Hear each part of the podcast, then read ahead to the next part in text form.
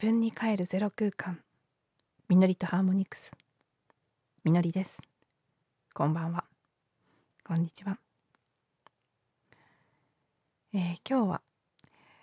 昨日の夜に読んだホーポノポのアジアが発行しているメルマガの記事の一つがすごく心に響いたのでまずそれをご紹介させていただいた上で少しあのホーポノポノのことそれから今この時期に大切なこと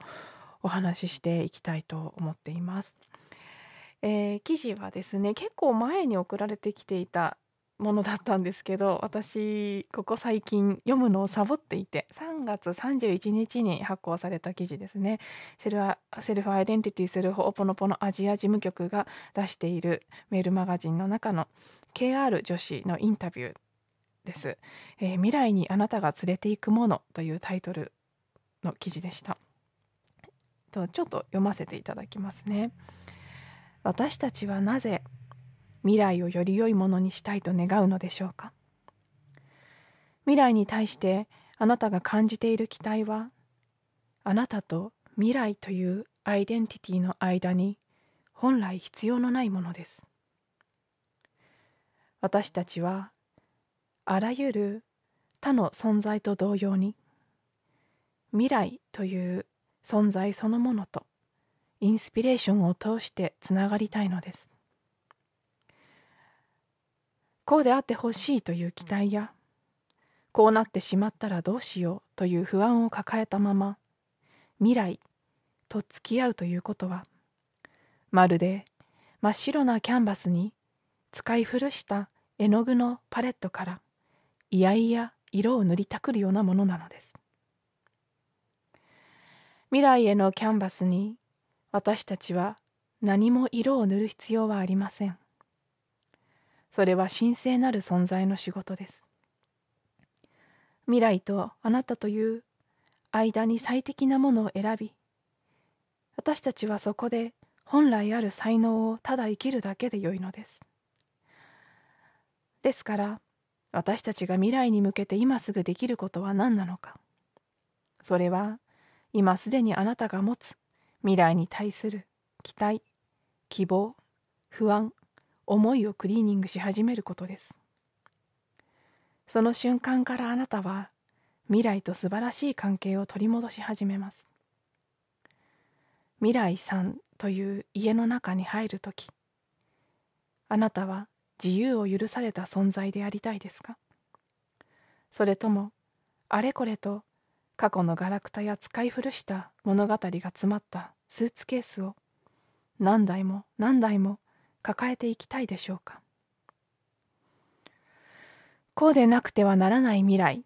はあなたの記憶の中にあるだけです。今あなたは未来と自分の間にある記憶をクリーニングすることができます。それによってあなたの今も本来の役割を取り戻します。これはあの4月10日に開催されたオンライン講演会がテーマが未来をクリーニングするというテーマだったのでこれのまあ何て言うんでしょうねこう告知も含めて出された文章だったので、まあ、この先にはね講演会では具体的にどのように未来の自分未来に対する自分の思いの癖を手放していくかをお話ししみんなでクリーニングを実践していきますということが書かれているんですね。でま、まずね結構これを読んで私は昨日衝撃を受けたんです。ああそうだって未来をクリーニングしてなかったまずはそう未来というものを一つのアイデンティティ一つの存在として認識してでそこに生じる自分の思いやその未来との関係性自分との関係性をクリーニングするということを自分が全く怠っていたということにも気づいたし同時に、まあ、そもそもねこのこの1通だけではなくて私はここ最近のメルマガを昨日一気に読んだので まあ56通かそれ以上か貯めていたんですね。それを読んでいなかったということからもそうですし割といつもこういうオンラインの講演会があると申し込んでいなくても直前にふとねこういった記事が気になって読んであやっぱり参加しようっていう風になって申し込んだりすることが多いんですけど今回の場合はうわーこれ必要だって昨日気づいた時にはもう講演会は終わってしまってたんですよね。1週間前だったんです。ああ逃してしまった。そのことからもいかに、うん、気持ちがほぽのぽのやクリーニングから離れていたかということに改めて気づかされた。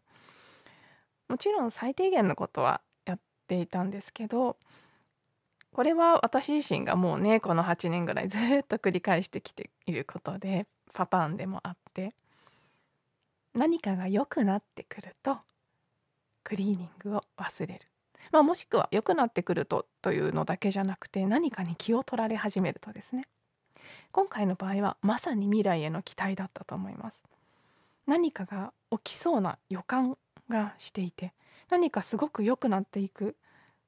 予感がしていたんです。それに気を取られて結構ほん、うん、今思うと持ってかれてたなって思うんですね。浮ついてたというか。でうんまあもちろんねブルーソーラーウォーターを飲むとかうん瞬間瞬間何かこう感じた時にクリーニングの言葉をクリーニングのいろんな、まあ、言葉を唱えるなりこう愛しています。ありがとうございますって言葉を唱えるなり何らかのクリーニングツールを使ってクリーニングをす。るとかこの音声配信をね毎日撮る前にはあの始まりの言葉を言ったりとかいろいろな形でクリーニングをしたりマリンバを弾く前にクリーニングをしたりそういうことは最低限してたんですけどそうなんです。この朝晩ちゃんとこう時間をとってクリーニングをすることとかあるいは改めて本を読み返してみるとかこうやって日々来るメルマガを読むとかそういったことが止まり始めるとそう調子が悪くなってくるんですね。でまた調子が悪くなってそれを何とかしたいと思ってクリーニングをし始めそうするとまた調子が良くなってきてまたサボり始めてまたやってみたいな。結構これはもうね長年繰り返しているパターンなので自分でもある程度バロメーターとして分かってはいるんですけどでもまだそれでもやりますね。あいわゆる調子に乗るってやつですね。調子が良くなってくると調子に乗ってサボる。で、まあ、あのよく自転車を漕ぐのに例えられたりしますけどクリーニングを続けるっていうのは 漕ぐのをやめるので倒れる。倒れて気づく。また漕ぎ始める。ずっとやってます。私の場合はこれはうん、まあ、ある意味ではね私の魂とかハイヤーセルフがそちらに進むと決めてるからだと思うんですけどサボり始めると漏れなく分かりやすく調子が悪くなります。ここ最近だとすごくね喜びの感覚がなくなっていってたんですね。この音声を取るとちょっと回復するので音声を取ってる間はあまり感じませんし、まあ、皆さんもあまりそういう感じを受けてなかったかもしれないですけど日中この音声を取ったりする時間以外はかなりドヨーンとしてたんです。何をしても喜びが感じられない生き生きとしたエネルギー感が全くないなんだこれはって思っていたんですけどなんだこれはと思いながらもそれがこのほぽのぽのでいうところのインスピレーションの枯渇という状態であることは自分でも分かってたんです。ほぽのぽのでは、まあ、ウニヒピリにそのケアをして愛を届けるということがまずとても大切なステップになってくるんですけどその自分のイナーチャイルドウニヒピリ潜在意識の部分に愛が届いていない時に起こる独特の症状ですね。だけどマインドはこのね潜在意識の右羽の部分は結構おバカさんでもあるのでそういう状態になるとあれやこれやとさらにせっせと記憶を生み出し生み出し始めるというかこうクリーニングすることをしないまま記憶にとらわれ始めるんですね。記憶はいろんなことを言ってきます。こんな風に喜びを感じられないのはあれが問題なんじゃないかこれが問題なんじゃないかこれがブロックだからじゃないかああでもないこうでもないそして解決策を考え始めます。あのセッションを受けたらいいかまたあれをやったらいいのかあれをやめたから良くなかったんじゃないかいろんなこと考え始めるんですけど本質は結構シンプルで自分に愛が届いていない自分がインスピレーションとつながれていない。記憶によって遮られた。ディビニティ神聖な存在から降り注ぐ、まあ、音調みたいなものですね。インスピレーションというのは。私たちが通常思うインスピレーションあの直感という意味でのインスピレーションとはちょっと違うのでそう分かりやすい言葉としては宇宙の音調みたいな感じで捉えるといいかなと思うんですけど私は。降り注いでいる。常に本来は宇宙から降り注いでいる。愛とか、うん、愛のエネルギーですね。そういったもの。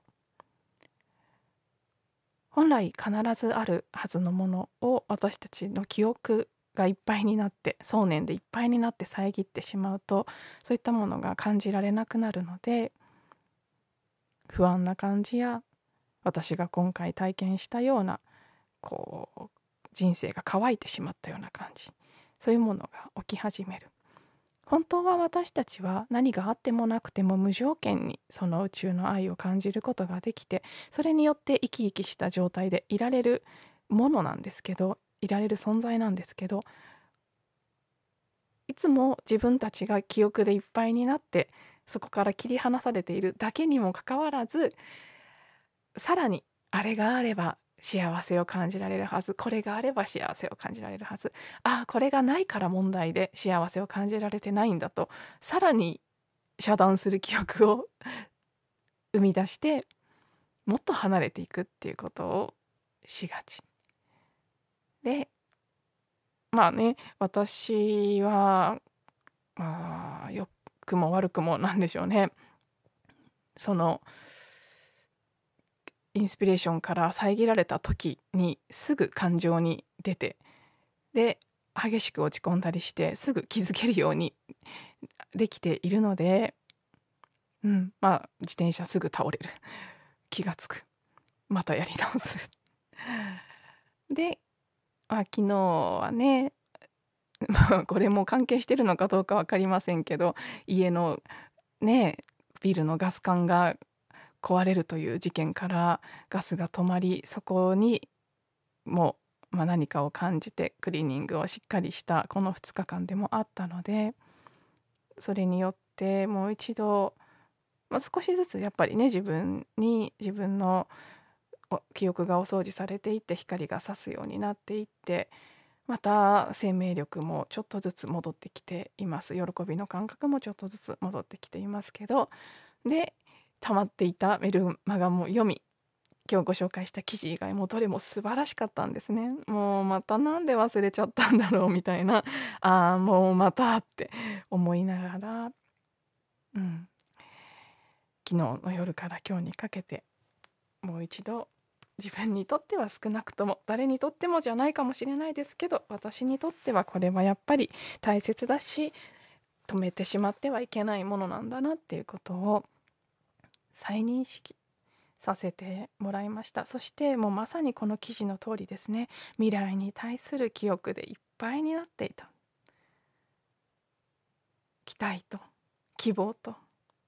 でもその期待があればその同じ分だけ不安もあるのでその期待通りにいかなかったらどうしようという不安と、まあ、いろんなものが本当に山のように積み上がってもうたくさんそうこの文章の中で言われてるようなもうスーツケースガラガラガラガラいっぱいで未来さんの家に上がり込んでいるような状態だったなと。ねえあこのタイミングで気づかせてもらって残念ながらオンライン講演会は逃してしまいましたけど自分の今できる範囲で丁寧にねこの未来というテーマに関してもクリーニングをし直している今です。うん。まあ本当にねこれはあの個人差もあると思います。そのそれぞれの人が決めているプロセスなり決めている何て言うんでしょうね。ご縁のあるツールなりセッションなりこうねやり方というものがあると思うので誰にでもということではないかもしれませんけど私が知る限りこのセルフアイデンティティするほぽのぽのは本当に本質に近いとても本質に近い。そして世間で表面的に思われてるよりはるかに深い。そして何より自分自身でできるプロセスとして私はねとてもうんいいものじゃないかなと感じていて。個人的には時々思い出して本を読み返してみる。一度知っておしまいということではなくてもうほんと読むたびに今でも私は全然読むたびに全然違う情報が入ってくると感じますしその時だから受け取れること気づけることっていうのがあるので、うん、ピンときたタイミングに本を読み返したりあるいは違う本を手に取ってみたりすることはおすすめですしこの「ホーポノポノアジア」のメルマガもすごくおすすめです。えっと、ホーポノポノアジアのホームページセルフアイデンティティするホーポノポノアジアの、えー、ホームページからメルマガの登録をすることもできますしバックナンバーをウェブ上で読むこともできるので興味のある記事だけ見てみるというのでもいいと思いますし、うん、あの私は実体験に基づきこれ時々でも読むとすごくいいんじゃないかな何か大事なことに気づかせてくれるものだなと思っているのでご紹介させていただきました。まあねこうやって忘れちゃったりするのもでもそれはそれでいい面もあるんですよね。忘れちゃってあちゃーってこんなんなっちゃったやっぱり止まるとこんな風にななるなっていうのを 強烈に体験するからこそ、まあ、もう一段深まるというかなんかこうやっぱりこれが少なくとも私にとっては大切だなって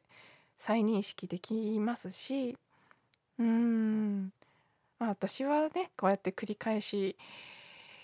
繰り返し繰り返ししつこくやりながら前もお話ししましたけどおそらくね人にそれをこうシェアするとか人を導くということも想定に入れた上でしつこく学んでる部分もあると思うので、うん、ね自転車バタンって倒れて痛い目見るみたいなのも含めて人並み以上にそこは分かりやすく体験するようになってるのかななんて思ったりもしますけどまあ今回もまた久しぶりにやったなと。そして面白いですよね。やっぱりちゃんとタイムリーにこのね事務局側も未来というテーマを出してきてるって。まさにそこを引っかかってたというかねまさにそれをやっちゃってたにもかかわらずこの講演会を無視するぐらいまで記憶でいっぱいになっているっていうね。まあまあもちろんね今回の場合はこれをスルーしたことで昨日あーって気が付くっていうことが私にとっては必要な体験だったんじゃないかなと思うので今気が付いたところでそのあねそういう後悔とかやっちゃったなみたいな思いもこれも記憶ですからそこもクリーニングしていくっていうことが今ベストなのかなというふうに思っていますがうんまあまた今回もいたたたたも含めながら面白い部分もありました。ねえ、別に何かのためとか誰かのためとか何かそれですごくなれるからとかそういうことじゃなくてねやっぱりやっぱりそうそのインスピレーションが枯渇したその宇宙の愛宇宙の恩寵から遮られた状態で生きるのはとても苦しいものなので一度そうでない状態を知るとやっぱりねやるのが正しいからとか義務とか責任とかそのやるやった方がいいとかそういうことじゃなくてうん、そのねやるのが正しいという意味でのやった方がいいじゃなくてやっぱり自分にとってそのねインスピレーションとつながって生きてる時の心地よさをやっぱり私はそっちを選びたいと ただそれだけなんです。ねやってない時のこの記憶でいっぱいの時の苦しさといったらもうまあ前はそこまではでも前も感じてたかなやっぱどんどんどんどんそれに対して敏感になってきちゃったっていうことなんでしょうね。なので、うん、もう私はクリーニングをしないという選択はないですね。そしたら変なことになっちゃう。そんな苦しい人生はもう生きられませんというただそれだけっていう感じですが、うん、またはい思い出すことができました。あのいわゆる「臥薪嘗胆」みたいなやつですね。なんか苦いの舐めてまた気がついたっていう 感じでした。